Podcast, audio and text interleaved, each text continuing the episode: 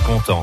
Il est 7h17 sur France Bleu Mayenne. Voici l'actu pour les nuls. Notre focus sur l'actualité. Charlotte, on va parler de Radio France parce que vous avez entendu euh, beaucoup de musique hier à la radio.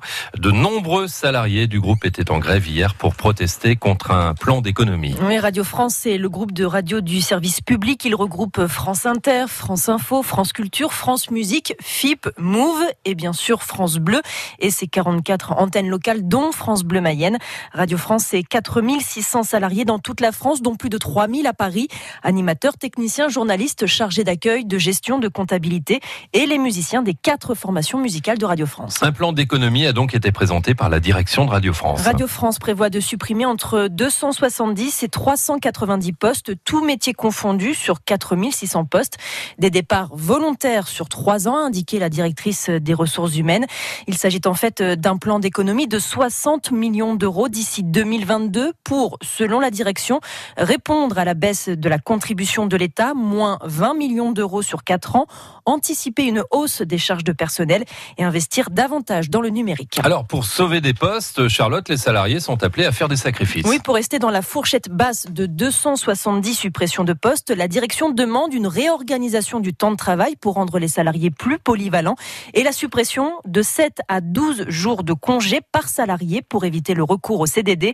La direction veut aussi investir 25 millions d'euros pour automatiser certaines tâches, selon les mots de la DRH. Alors évidemment, pour la direction, ces économies sont indispensables. Oui, selon la présidente de Radio France, Sybille Veil, ce plan doit permettre d'éviter de futurs déficits.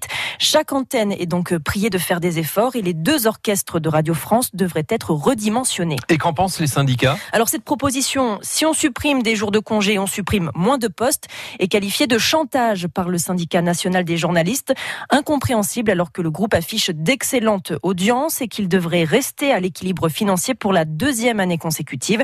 Ce n'est pas de la rigueur, mais de la remise en question de l'existence même de Radio France, selon la CFDT. Des syndicats qui contestent les chiffres de la direction. Oui, il s'appuie pour cela sur un rapport d'un cabinet indépendant mandaté par le comité social de Radio France. Il a qualifié les économies visées par la, par la direction de surdimensionnées.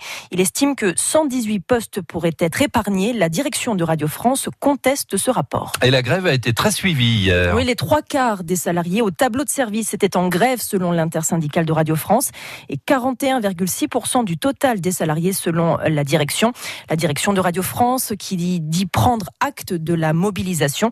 Un conseil central d'entreprise doit avoir lieu aujourd'hui. Et Charlotte, Radio France n'est pas le seul groupe de l'audiovisuel public à subir des coupes budgétaires. Mais France Télévisions veut supprimer jusqu'à 900 postes d'ici 2022 sur environ 9600 salariés. Deux de ces chaînes doivent disparaître, France O et France 4. L'acte pour les nuls à retrouver sur francebleu.fr.